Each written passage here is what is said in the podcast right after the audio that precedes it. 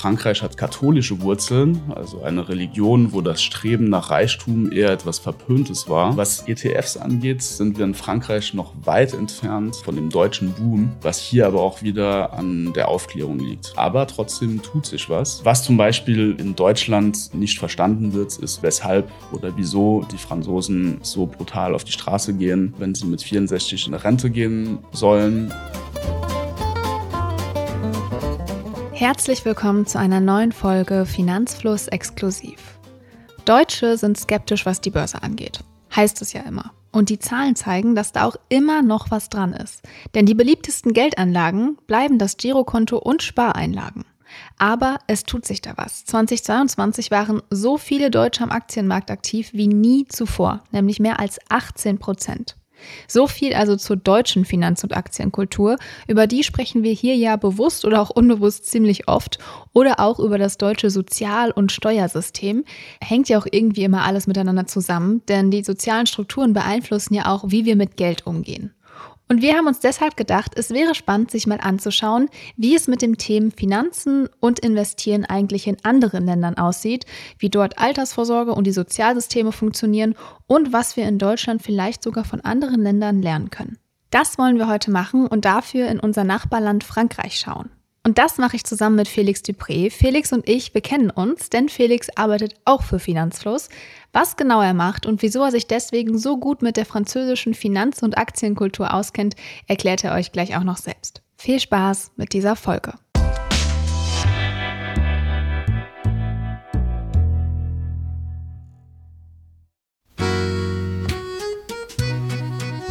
Hallo Felix. Hallo Julia. Schön, dass du heute dabei bist. Du bist ja Country Manager in und für Frankreich hier bei Finanzlos. Erklär mal, was machst du da eigentlich genau?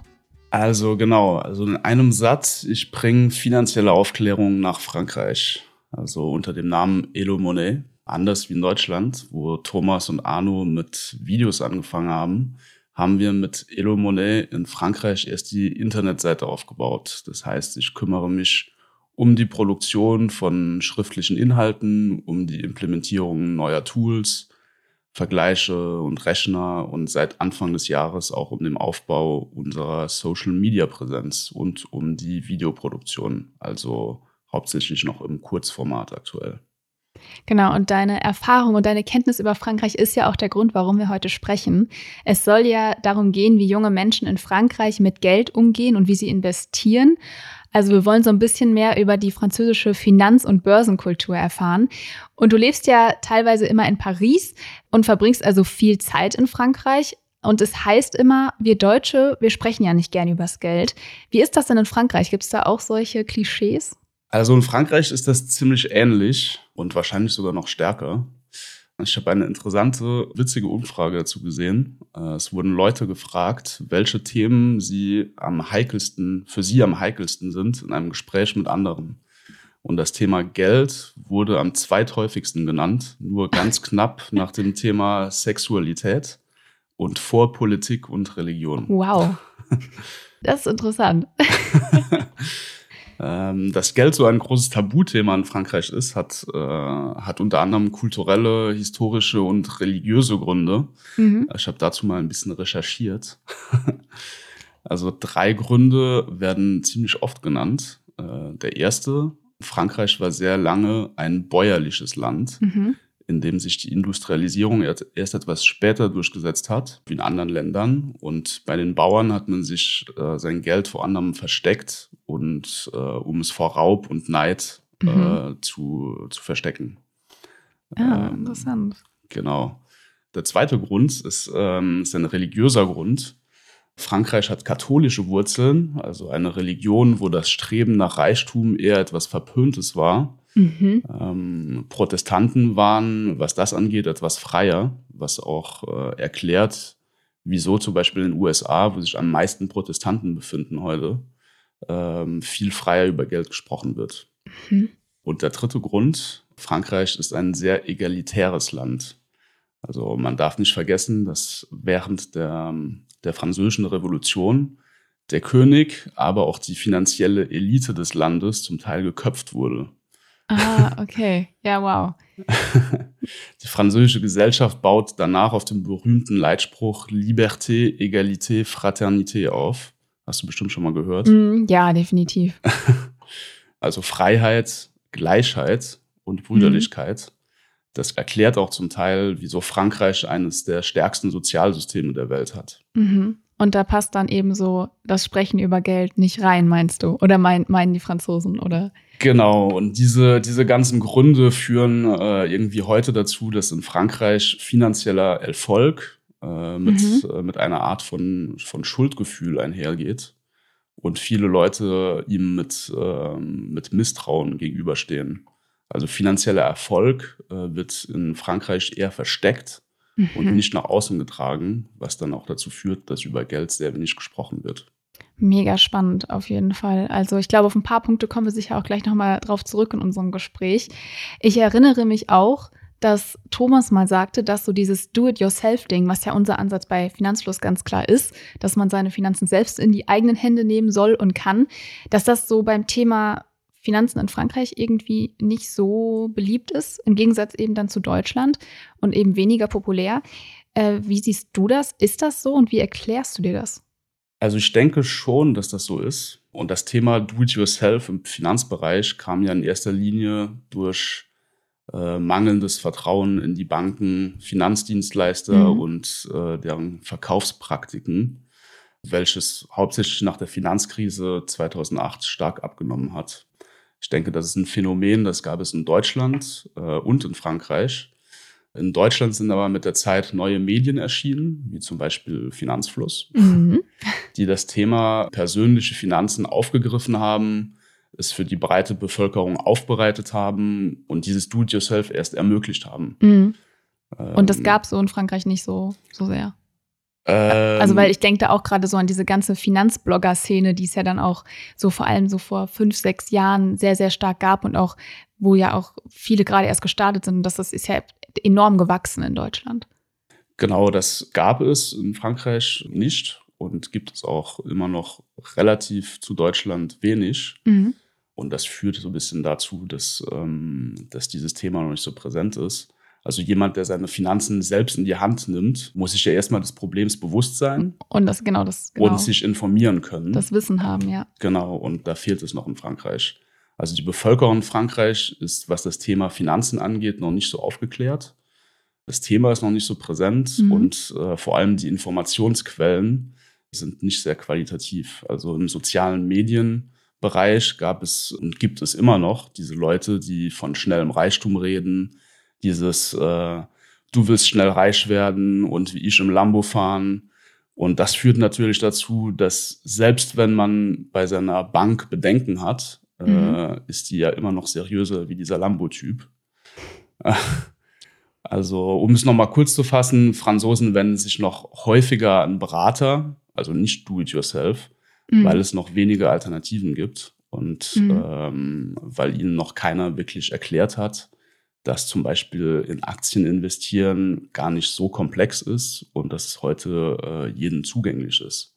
Mhm. Also eine Studie zum Beispiel zeigt, dass nur sechs Prozent der Franzosen sich zum Thema Finanzen über soziale Medien informieren und 48 Prozent sich an ihren Bankberater wenden. Wow. Hast du da auch die, die, Zahlen für Deutschland? Also kannst oder wie Nee, leider ein? nicht, leider nicht. Ich würde einschätzen, dass zumindest der Bereich Social Media höher wie 6% mhm. liegt. Es gibt immer noch viele Deutsche, die zum Bankberater laufen. Das gibt es immer noch. Aber die genaue Zahl habe ich nicht. Also mhm. kann tendenziell weniger sein oder vielleicht gleich, vielleicht mehr. Das, das weiß ich nicht. Aber auf jeden Fall die, die externe Informationsquelle zum Beispiel Social Media ist in Deutschland bestimmt, äh, bestimmt größer, mhm. dass sich die Leute auf, auf eigene Faust informieren und, wie du schon sagst, sich mehr mit Do-it-yourself beschäftigen. Genau, also eigentlich die perfekten Voraussetzungen für das, was du machst, was du äh, vorhast in Frankreich, also eben diese Plattform ja zu bieten und eben dieses finanzielle Wissen dann auch mehr zu spreaden, sage ich mal. Äh, du hast auch gerade schon gesagt, also viele schrecken deswegen auch so vor Aktien zurück, weil grundsätzlich auch die finanzielle Bildung eben nicht so groß ist. Spannend ist ja dann aber, wenn man mal auf die Marktkapitalisierung in Frankreich schaut, die ist nämlich ja viel höher als in Deutschland. Und ähm, das liegt eben auch daran, dass viele große und erfolgreiche Unternehmen jetzt hier in Deutschland speziell nicht unbedingt an der Börse sind. Also gerade so Unternehmen wie jetzt Aldi oder so, wo wir ja, also kennen ja. wir alle, gehen wir alle hin, ähm, aber ist eben nicht an der Börse. Und in Frankreich sieht das ein bisschen anders aus. Ich habe mir auch mal das Top 100 Ranking von PwC angeschaut. Da landet Deutschland insgesamt auf dem Platz 8 von der Marktkapitalisierung her und Frankreich ist auf Platz 4 hinter den USA, Saudi-Arabien und China, um das nochmal zu vervollständigen. Und mit einer doppelt so hohen Marktkapitalisierung äh, im Vergleich zu Deutschland. Wieso ist das dann so anders in Deutschland? Also was ist da dann passiert? Gute Frage. Deswegen ähm, stelle ich sie. Äh, also erstens, Deutschland ist ja ein industriestarkes Land. Mhm. Äh, industriestark, exportstark, äh, welches unter anderem auf seinem starken Mittelstand beruht oder von, mhm. von dem starken Mittelstand getragen wird. Und der wird auch aktiv gefördert in Deutschland im Vergleich jetzt zum Beispiel zu, zu Frankreich. Das fängt schon in der Ausbildung an. Das duale Bildungssystem in Deutschland war lange und ist immer noch ein großes Vorbild für Frankreich. Also junge Leute werden für den Industriemittelstand ausgebildet und haben gute Zukunftsperspektiven, gute Gehälter und so weiter, was den, äh, den Mittelstand auch wiederum attraktiv macht für junge Leute. In Frankreich ist das ein bisschen anders. Da wurde die praxisorientierte Ausbildung lange nicht wirklich wertgeschätzt. Es wurden alle bis zum Abi und bis zur Uni gezogen und die, die ihr Studium dann gemeistert haben, die arbeiten dann später in Großunternehmen, oft in Paris. Äh, da kommen wir auch zu dem, zum nächsten Grund. Frankreich ist sehr zentralisiert mhm. ähm, und das gilt für Politik, aber auch für die Wirtschaft. Also politisch wird alles in Paris entschieden mhm. und wirtschaftlich wird das Land von einigen Champions, also Großunternehmen, getragen. Das sind zum Beispiel? Das sind zum Beispiel äh, alle Unternehmen aus dem CAC 40, also mhm. äh, L'Oréal, LVMH, Airbus, Michelin und so weiter und so weiter. Sehr luxusorientiert, der CAC 40. Äh, LVMH kennt ja jeder, mhm. äh, eine der größten Kapitalisierungen des Indexes. Genau, der Fokus wurde halt in, in Frankreich und wird immer noch sehr stark auf diese auf diese großen Champions gerichtet, wo in Deutschland der Fokus viel auf dem Mittelstand liegt. Mhm. Genau. So viel also zur Marktkapitalisierung und was die Unternehmen in Deutschland und Frankreich unterscheidet. Kommen wir jetzt mal zum Anlageverhalten, denn das ist ja das, worüber wir eigentlich sprechen wollten. Es heißt ja immer, oder es ist auch immer noch so, das zeigen Umfragen, wir Deutschen, wir lieben das Girokonto. Also 38 Prozent haben in einer Umfrage des Marktforschungsunternehmens Kanter angegeben, dass das Girokonto für sie die beliebteste Geldanlage ist. Und auf Platz zwei kamen dann das Sparbuch bzw. Spareinlagen und erst auf Platz sechs kommen dann Investmentfonds und auf Platz acht Aktien. Mit Blick auf die Aktionärszahlen des Deutschen Aktieninstituts muss man aber auch sagen, jede bzw. jeder Fünfte war im letzten Jahr, also 2022, am Aktienmarkt aktiv. Das ist Höchststand, das heißt, es tut sich da was. Und besonders auch unter den unter 30-Jährigen ist das Interesse am Aktienmarkt gestiegen. Da gab es nämlich ein Plus von 40 Prozent bei den Börseneinsteigerinnen im Vergleich zum Vorjahr. Und die beliebteste Anlageform über alle Altersklassen hinweg sind Fonds und ETFs. Wie sieht das denn in Frankreich aus? Ist es da auch eher immer noch so konservativ? Also du hast ja vorhin schon so ein bisschen angedeutet, die Franzosen sind schon eher noch konservativ unterwegs. Ja, genau. Also in, in Frankreich sieht das, äh, sieht das ziemlich, ziemlich ähnlich aus wie in Deutschland. Die französische Sparquote ist zwar die zweithöchste in Europa nach der deutschen, mhm. aber das meiste Geld liegt auch auf Bankkonten und Sparbüchern. Also ähm, besonders beliebt in Frankreich sind die staatlich geförderten Sparbücher. Das sind also Anlagen, die vom Staat direkt besichert sind und auf welche es einen festen Zins gibt, den der mhm. Staat in regelmäßigen Abständen festlegt. Für sichere Anlagen sind die Zinsen meistens nicht so schlecht. Also drei Prozent gibt es zum Beispiel aktuell auf das Livret A. Mhm. Es gibt sogar ein Sparbuch für bescheidene Haushalte, wo es sogar sechs Prozent Zinsen gibt. Das ist ähm, gar nicht so übel. Diese Anlageprodukte sind aber an Konditionen gebunden, und zwar immer. und auch immer gedeckelt. Zum Beispiel auf dem Livret A kann man bis zu 22.950 Euro haben. Also Sicherheit und korrekte Zinsen. Also kein Wunder, dass diese Produkte beliebt sind. Mehr als 80 Prozent der Franzosen haben ein solches Livret A. Wow. Ein anderes Produkt, das, äh, das sehr beliebt ist, ist die Lebensversicherung. Mhm. Ähm, das ist auf Platz zwei der beliebtesten ähm, Anlageprodukte in Frankreich. Das besteht, also ich kenne nicht genau, kenne mich nicht genau aus, ähm, wie die Lebensversicherung in Deutschland aufgebaut ist, aber ich glaube, sie ist ein bisschen anders. In Frankreich besteht ja aus zwei Säulen. Also ein sicherer Teil, auf welchem das Kapital garantiert ist. Das ist meistens ein Fonds, der hauptsächlich in Anleihen investiert ist. Also die Rendite eher gering, und der zweite Teil dient zum Investieren in eine Auswahl an Finanzprodukten. Historisch sind das meistens aktive Fonds, aber man findet auch immer mehr ETFs. Mhm. Ähm, genau. Das meiste Geld äh, investieren die Franzosen aber in den sicheren Teil. Also man kann aber beobachten, dass der risikobehaftete Teil mit Aktien, Fonds und ETFs immer mehr ansteigt in den letzten Jahren.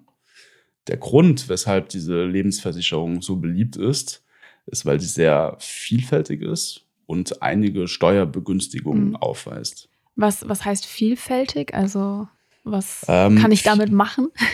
Vielfältig, weil sie diese zwei Säulen hat. Also es ist ah, ein okay. Produkt mhm. ähm, mit einem äh, risikoarmen Teil und einem risikobehafteten Teil dieser risikoarme Teil, auf den kriegt man äh, einen festen Zins. Das Kapital mhm. ist garantiert. Und in diesem zweiten Teil kann man dann in verschiedene äh, Finanzprodukte investieren, unter anderem Aktien und Fonds. Okay. Und das heißt, ich kann mir quasi die Anteile dann aussuchen, ich, dass ich irgendwie sage, von dem Geld, was ich da investiere, davon möchte ich so und so viel in meinen risikoarmen Teil tun und so und so viel in den äh, mit höherem Risiko oder ist das schon auch festgelegt? Weil du sagst, es gibt schon ähm, ja, Konditionen bei der ganzen Sache. Genau, das kann man, ähm, das kann man frei äh, entscheiden. Manchmal ist das automatisch äh, gesteuert. Meistens so, dass der risikobehaftete Teil am Anfang äh, stärker ist und mit der Zeit immer schwächer wird, dass man gegen Ende äh, seines Ziels, zum Beispiel Rente, das meiste Geld im, im sicheren Teil hat mhm. und am Anfang alles in den risikobehafteten Teil hat, um früh äh, Rendite zu erzielen und danach peu à peu das Geld auf den sicheren Teil über, äh, übergehen lässt. Genau, und bei diesen Lebensversicherungen kriegt man auch nochmal, oder sie sind auch staatlich gefördert oder das hattest du, glaube ich, gerade schon mal erwähnt, aber. Genau, die sind äh, teilweise staatlich gefördert, äh, indem sie äh, steuerliche Begünstigungen haben. Mhm. Das ist jetzt etwas komplex, das zu erklären. Äh, ist auch ein sehr komplexes Produkt. Ähm, deshalb verstehe ich oft nicht, wieso das so ähm, beliebt ist. Äh, so beliebt ist, ähm, weil es gibt Vorteile. Mhm. Ähm, zum Beispiel sind Kapitalgewinne weniger besteuert nach einer gewissen Zeit ist auch ein sehr gutes Instrument, um Vermögen äh, weiterzugeben, zum Beispiel an seine Kinder. Äh, also es gibt schon sehr viele, sehr viele Konstruktionen, die man damit anstellen kann, die sehr interessant sind, was aber auch dazu führt, dass es ein sehr komplexes Produkt ist und auch mit vielen Kosten verbunden. Trotzdem bleibt es einer, eines der Lieblingsanlageprodukte der Franzosen, wo ich den PEA, in den meisten Fällen viel interessanter finde. Über den sprechen wir gleich auch auf jeden genau. Fall noch. Genau, eine Frage äh, oder eine Sache, die mich vorher noch interessiert, ist so ein bisschen das Thema Immobilien. Denn ähm, das ist natürlich auch so eine Anlageklasse, sage ich mal, in Deutschland, wo viele irgendwie dann auch, das, also was war auch bei vielen das Ziel ist, irgendwie eine eigene Immobilie oder eben eine äh, Wohnung, die sie vermieten können, ein Haus, was sie vermieten können. Wie sieht das in Frankreich aus? Immobilien ist, glaube ich, generell immer ein Thema, das äh, auf sehr viel Interesse äh, stößt. Äh, in Frankreich wie in Deutschland. Ich habe jetzt keine, keine genauen Zahlen dazu. Ich bin kein, kein Immobilienexperte. Aber es ist generell etwas, was auf Interesse stößt in Frankreich wie in Deutschland, weil es was Konkretes ist. Mhm. Ähm, man kann es anfassen, man kann es besichtigen, äh, man kann es vermieten. Das ist viel greifbarer, wie jetzt zum Beispiel eine Aktie. was auch der Grund ist für mich, äh, weshalb es, ja, ich will jetzt nicht sagen weltweit, aber europaweit bestimmt eines der Assets ist, das die Leute äh, am meisten interessiert.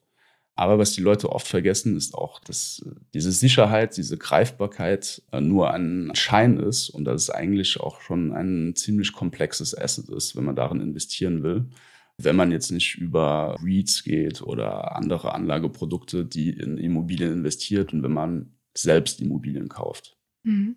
Wie sieht es denn dann mit dem Thema ETFs aus in Frankreich oder bei den Franzosen?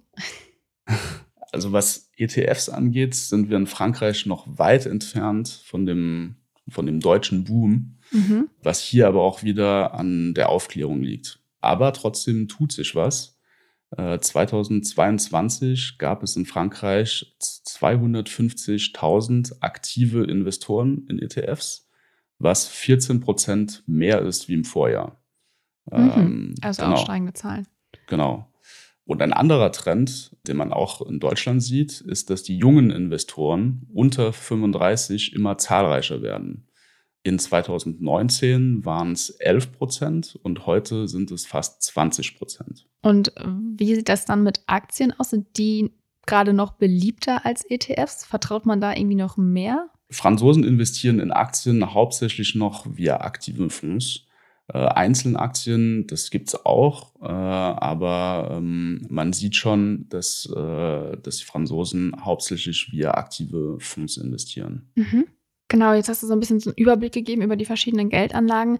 Wie ist es denn mit dem Investieren grundsätzlich? Also welchen Stellenwert hat das in Frankreich? Also wie wir schon sagten, äh, es wird sehr wenig, äh, sehr wenig darüber gesprochen. Äh, und aus meinem Umfeld merke ich, dass viele junge Menschen, äh, die in das Berufsleben einsteigen, nicht wirklich wissen, äh, wie sie ihr Geld anlegen sollen das Bewusstsein, dass man über überhaupt sein Geld für sich arbeiten lassen sollte, ist noch nicht so wirklich da. Und wenn es das ist, dann wissen viele nicht, wie sie vorgehen sollen. Also der Stellenwert äh, ist noch nicht wirklich groß, sollte aber über die nächsten Jahre wachsen, äh, beziehungsweise wächst er jetzt schon. Mhm. Also es gibt ja immer so typische Motive fürs Investieren, wie jetzt das Thema Altersvorsorge natürlich, dann der langfristige Vermögensaufbau. Also bei uns in der Finanzfluss-Community spielt ja auch immer dieses Thema finanzielle Freiheit eine große Rolle, äh, die man irgendwie erlangen möchte. Und ähm, ich habe mich gefragt, also du hast es vorhin auch schon mal kurz genannt, dass ja das französische Sozialsystem ja als sehr großzügig gilt, also dieses das Wohlfahrtssystem, das französische. Die Staatsquote, also der Anteil vom BIP, der vom Staat ausgegeben wird, liegt bei 58 Prozent. Kein OECD-Land gibt im Vergleich mehr aus. Und auch die Ausgaben für zum Beispiel Rentenzahlungen sind die dritthöchsten unter den OECD-Ländern. Hängt das damit dann vielleicht auch so ein bisschen zusammen, dass da noch nicht so die Notwendigkeit erkannt wurde, weil man sich eben denkt, ja, okay, unser Wohlfahrtssystem, das läuft schon? Das kann gut sein. Ich denke, viele, viele Franzosen äh, oder viele jüngere Franzosen, denen hat man jetzt wieder kürzlich vor Augen geführt, dass das mit der Rente, so wie es ihre Eltern kannten, gar nicht mehr unbedingt geben wird und dass mhm. sie, ähm, dass sie eventuell selbst äh, für sich oder für ihre, für ihre Altersvorsorge aufkommen müssen. Du meinst jetzt durch die Rentenreform, die es, die es gab? Genau, ja, mhm. genau. Das ist relativ neu. Also wie du sagst, das Sozialsystem ist, äh, ist sehr stark in Frankreich kann dazu führen, dass, äh, dass sich vielleicht viele Franzosen gar nicht äh, unbedingt die Frage stellen, was sie äh, mit ihrem Geld machen sollten, wie sie es anlegen sollten für später, weil später, für, weil für später der Staat schon vorsorgt. Aber ich denke, da tut sich was und da wird sich noch einiges ändern, weil die neuen Generationen langsam merken, dass, dass man nicht alles auf dieses Sozialsystem setzen kann.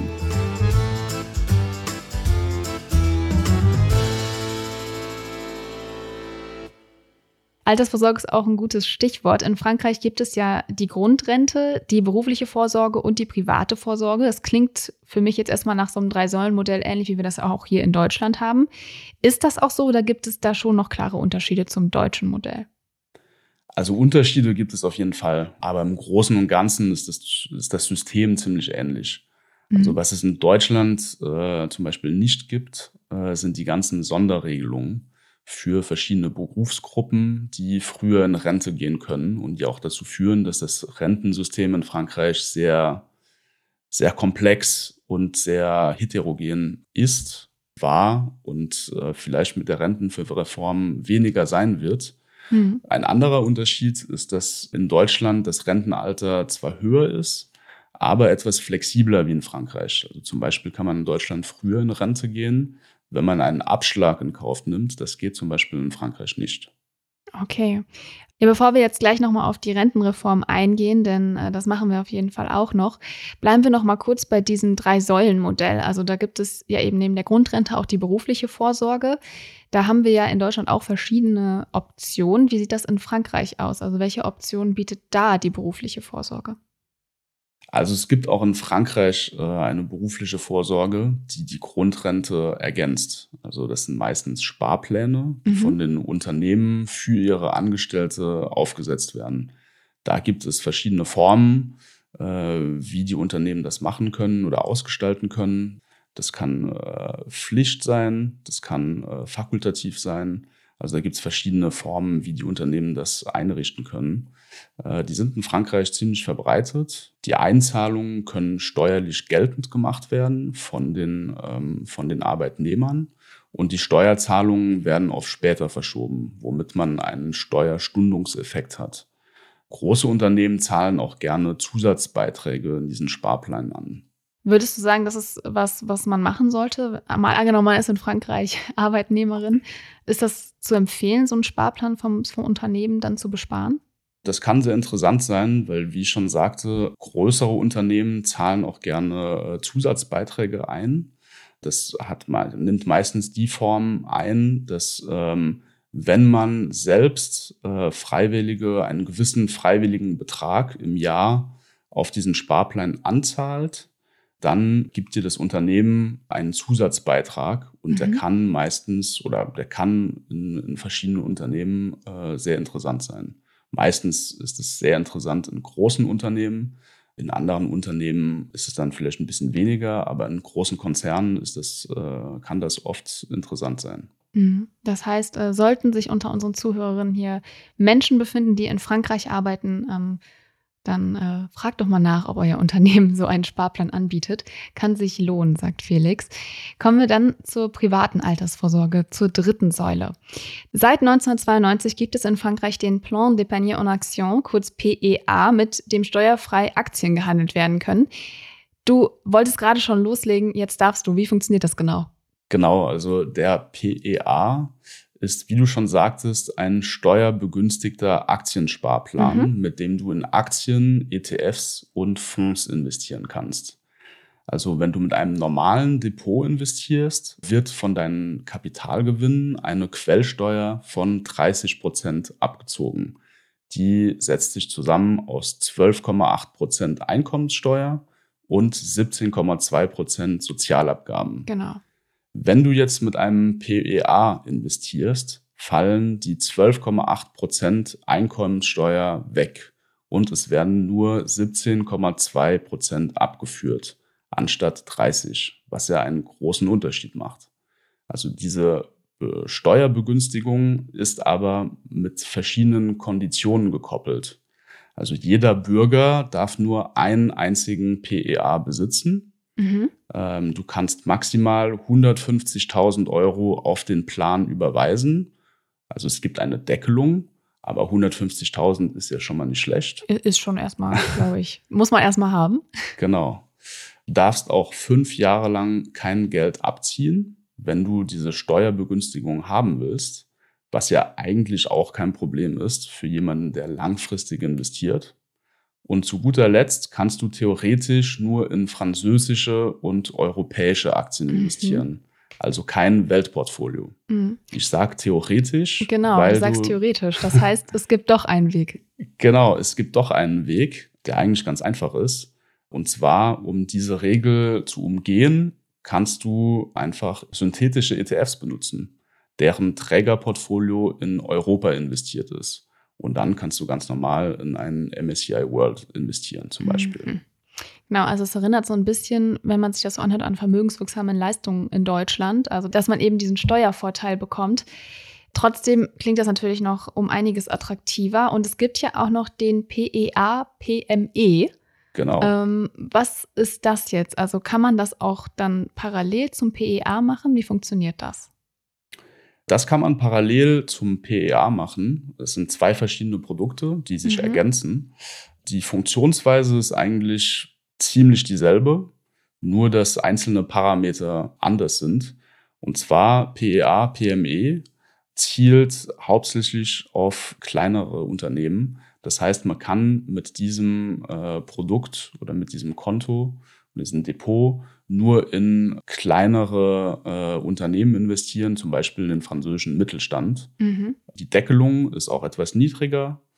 Und äh, ansonsten ist es das, ähm, also die Steuervorteile sind dieselben, nur man investiert in andere Produkte, also in, in Aktien aus dem Mittelstand, anstatt in Aktien aus großen Unternehmen. Und die Deckelung ist etwas niedriger. Mhm. Ansonsten ziemlich ähnlich. Wo liegt diese Deckelung ungefähr? Äh, diese Deckelung liegt bei 75.000. Also 150.000 äh, ist die Deckelung des PEAs und 75.000 ist äh, die Deckelung des PEA, PME, wenn man sie kombiniert. Mhm. Äh, man kann aber auch zum Beispiel, die Gesamtdeckelung ist eigentlich 225.000 und man kann auch diese 225.000 komplett in den PEA, PME investieren aber nicht in den PA. Ah, das ist ja interessant. Ja gut, aber 225.000, sagen wir mal, man kombiniert das, das ist ja dann schon eigentlich ein beträchtliches Sümmchen. Genau, also man kann, wenn man 225.000 Euro hat, kann man sie komplett steuerfrei äh, in Aktien investieren, ein Teil in große Unternehmen und ein anderer Teil in kleinere mhm. Mittelstandsunternehmen. Ja, und die Idee des französischen Staates war es mal, mit diesen PEA-Angeboten die Aktienkultur in Frankreich zu fördern.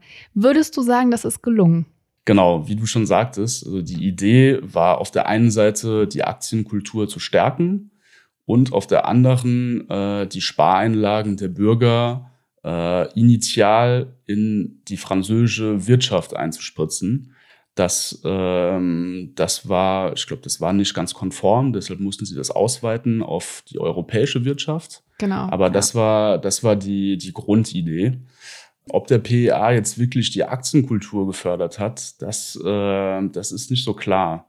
Äh, es kann ja sein, dass die Leute, die schon vorher mit einem Depot in Aktien investiert haben, jetzt einfach mit einem PEA investieren. Mhm. Wenn man sich die Zahlen anschaut, gab es Ende 1992, also das Jahr, wo der PEA eingeführt wurde, gab es zwei Millionen PEAs und heute über sechs Millionen, also mal drei. Was schon mal zeigt, dass der PEA auf Interesse gestoßen ist. Aber für mich ist das immer noch äh, zu wenig. Mhm. Zum Vergleich als Größenordnung. Auf den PEAs sind in Frankreich rund 100 Milliarden investiert und auf den Lebensversicherungen rund 1800 Milliarden. Und mhm, ähm, in vielen Fällen ist der PEA äh, interessanter wie die Lebensversicherung und trotzdem ähm, weniger beliebt. Okay, PEA und PEA, PME, schwierig. Äh, das sind also die einen Optionen. Gibt es noch andere Möglichkeiten, wenn ich privat vorsorgen möchte in Frankreich? Äh, da gibt es eine ganze Reihe an, an anderen Produkten. Ähm, teilweise haben wir ja schon genannt, ähm, die Assurance Vie, also Lebensversicherungen. Mhm. Die beliebt äh, sind, die wie du gesagt sehr, hast. Genau, die sehr beliebt sind in Frankreich. Ähm, was auch in vielen äh, oder in einigen Situationen ein, ein interessantes Produkt ist. Äh, aber trotzdem rechtfertigt es nicht diese Beliebtheit, weil meiner Meinung nach in vielen, ähm, in vielen Situationen, wenn man zum Beispiel einfach in ETFs investieren will, in einem steuerlich begünstigten ähm, Umfeld, dann ist PA viel einfacher, weniger teuer und die Lebensversicherung hat noch andere ähm, äh, Vorteile, die aber etwas nischiger sind, etwas komplexer. Es gibt mehr, ähm, mehr Kosten. Das sind auch feste Verträge, äh, die von Versicherungen angeboten werden, meistens. Das heißt, der Versicherer bietet dir einen Lebensversicherungsvertrag an, mit dem du in, in einen bestimmten sicheren Fonds investieren kannst. Das war der sichere Teil. Und einem anderen Teil kannst du in eine Auswahl von Finanzprodukten investieren. Und diese Auswahl begrenzt sich historisch auf aktive Fonds, wo auch nochmal Kosten drauf kommen. Und äh, immer mehr ETFs und Einzelaktien, aber auch hier ähm, ist die Auswahl meistens ziemlich gering und es kommen auch noch zusätzliche Kosten drauf. Also in, in vielen Situationen ist PEA äh, sehr viel einfacher und interessanter. Dann gibt es noch den äh, Plan Épargne Retraite, PER. Das hatten wir eben schon mal kurz angesprochen mit der beruflichen Altersvorsorge. Das gibt es auch für Privatpersonen. Das System ist relativ ähnlich, nur dass man es privat auflegt und nicht über sein Unternehmen. Die Idee dahinter ist, dass man regelmäßig Geld einzahlt, das investieren kann, die Einzahlungen steuerlich äh, geltend machen kann und bei Renteneintritt muss man diese Steuern wieder zahlen, aber man hat halt diese ganzen Jahre von diesem Steuerstundungseffekt profitiert. Ob das interessant ist, das kommt darauf an, wie viel Steuern man zahlt. Äh, für Personen, die viel Steuern zahlen, ist der Steuerstundungseffekt äh, ziemlich groß und da kann es interessant sein. Also es ist eine, ist eine ziemlich ähm, komplexe äh, Kalkulation, die man da machen muss. In manchen Fällen rechnet es sich, in manchen weniger. Also es ist jetzt nicht so einfach wie äh, zum Beispiel der PA, wo man genau weiß, man hat diesen Steuervorteil, man investiert in, in seine ETFs und voilà. Und dann gibt es noch eine ganze Reihe an andere ähm, Finanzprodukte, aber das sind so die größten, also PEA, PER und Lebensversicherung. Mhm. Genau, und neben eben diesen speziellen Finanzprodukten, sage ich jetzt mal, gibt es natürlich auch immer noch die Möglichkeit, dass man das eben selber macht. Und du hast gerade schon gesagt, da sind die Franzosen noch nicht so weit, weil es eben dann an Wissen auch fehlt oder viele auch sich irgendwie sicher fühlen, weil eben der französische Wohlfahrtsstaat immer sehr wohltuend und großzügig war, aber eben diese Rentenreform, die es jetzt gab, das vielleicht auch ändern könnte, weil viele das so als ja, Zeichen vielleicht ähm, gedeutet haben könnten oder eben begriffen haben könnten, dass ähm, Geld anlegen und investieren gerade eben auch für die Altersvorsorge sinnvoll ist. Und gerade diese junge Generation, die war ja auch dabei, als jetzt viel protestiert wurde in Frankreich, also in den vergangenen Monaten. Es ging da ja vor allem um die Anhebung des Renteneintrittsalters aufgrund des demografischen Wandels. Also genauer gesagt sollte die Anzahl der Arbeitsjahre um zwei Jahre auf 43 erhöht werden und das Renteneintrittsalter sollte dann eben auch um zwei Jahre auf 64 Jahre erhöht werden. Und außerdem sollten eben diese Sonderregelungen, von denen du vorhin gesprochen hast, für diese verschiedenen Berufsgruppen, also zum Beispiel für Anwälte oder Bahnangestellte, die sollten aufgehoben werden und es sollte eben alles in das ja normale System überführt werden. Und diese Änderungen, die wurden dann eben für alle eingeführt, unabhängig vom Alter also auch für die, die nur noch wenige Jahre zur Rente haben. Und gerade diese Generation, die jetzt eben kurz vor der Rente steht, ist von den Änderungen verständlicherweise ja irgendwie auch jetzt nicht gerade begeistert. Und Gewerkschaften in Frankreich, die sprachen von einer brutalen Reform. Wie nimmst du das denn bei den jüngeren Leuten wahr? Ist das für die auch so ein großes Ding? Also du hast schon gesagt, es könnte so ein Moment sein, dass sie eben sehen, okay, es macht schon Sinn, irgendwie zu investieren. Ähm, wie hast du das wahrgenommen, wenn du in Frankreich unterwegs warst? Also witzigerweise war es für junge Leute gar nicht so ein großes Ding, so wie ich das mitbekommen habe. Mhm. Äh, am Anfang waren ziemlich wenig junge Leute auf der Straße. Ich denke, dass sich viele schon irgendwie damit abgefunden haben, dass die Rente, so wie sie es mal gab, für sie nicht mehr geben wird. Also das Bewusstsein, dass die private Altersvorsorge eine wichtige Rolle einnehmen wird, ist noch nicht ganz da, aber sie wächst sehr schnell. Gegen Ende waren es zwar viel mehr junge Leute, die auf die Straße gegangen sind, das hat aber ganz andere Gründe gehabt. Und zwar waren das äh, eher demokratische Gründe. Also die Reform, wie du ja sagtest, wurde ziemlich brutal durchgesetzt. Zwar rechtmäßig, aber trotzdem ein bisschen an der Nationalversammlung mhm. vorbei und gegen den Willen der Bevölkerung. Und das war eigentlich der Punkt, äh, den die jungen Menschen, äh, der die jungen Menschen am meisten gestört hat. Also äh, es war mehr die Form, die gestört hat oder die jungen Menschen auf die Straße gebracht haben, wie jetzt die Reform an sich. weil, wie gesagt, die meisten jungen Leute sich schon irgendwie mit der Situation abgefunden haben, dass die Rente sich ändern muss. Wie ist das so in Gesprächen? Also du hast ja sicher auch äh, viele Gespräche mit Freunden in Frankreich, ähm, vielleicht ja auch eben darüber geführt. Äh, was ist so deine Einschätzung zu dieser Rentenreform? Weil man hat natürlich immer so diesen deutschen Blick auf diese Proteste, aber ähm, wie siehst du das? Äh, da gibt es ganz viel zu sagen zu dieser Rentenform. ähm, da könnte man einen eigenen Podcast drüber machen. Vielleicht machen wir das nochmal. Also was zum Beispiel in, in Deutschland äh, nicht verstanden wird, ist, wie, weshalb oder wieso die Franzosen äh, so brutal auf die Straße gehen, äh, wenn sie mit 64 in, in, in Rente gehen sollen, wo doch die Deutschen erst mit 67 in Rente gehen mm, und das schon genau. seit paar Jahren. Da verstehen die Deutschen ihren Nachbarn nicht so ganz. Verstehen die Deutschen keinen Spaß. Aber ja, es ist ja bekannt, dass, äh, dass die Franzosen gerne auf die Straße gehen und generell an ihren äh, sozialen oder ihre sozialen Errungenschaften ungerne aufgeben. Und das führt sie oft auf die Straße. Es gibt sicherlich äh, Sachen, die verändert werden müssen.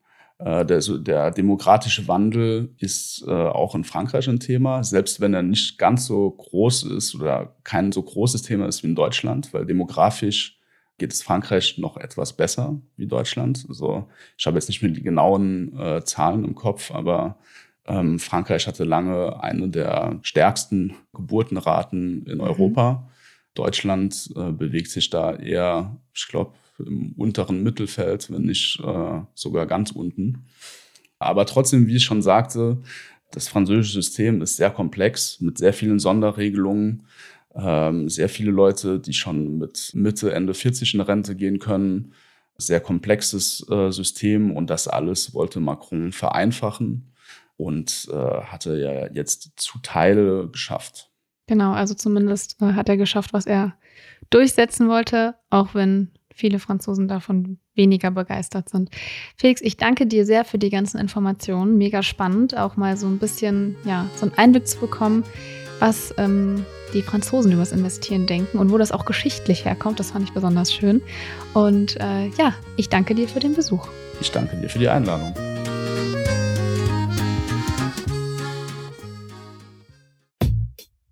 Das war's schon wieder mit dieser Podcast-Folge. Ich hoffe, sie war interessant für dich und du konntest vielleicht sogar etwas Neues mitnehmen.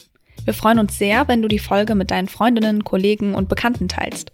Bewerte den Podcast auch gern bei Apple Podcast oder auf Spotify. Und natürlich freuen wir uns, wenn du Finanzfluss hier und auf unseren anderen Kanälen folgst. Die Links dorthin und alle wichtigen Verweise aus dieser Folge findest du in den Show Notes. Danke fürs Zuhören. Bis zur nächsten Folge.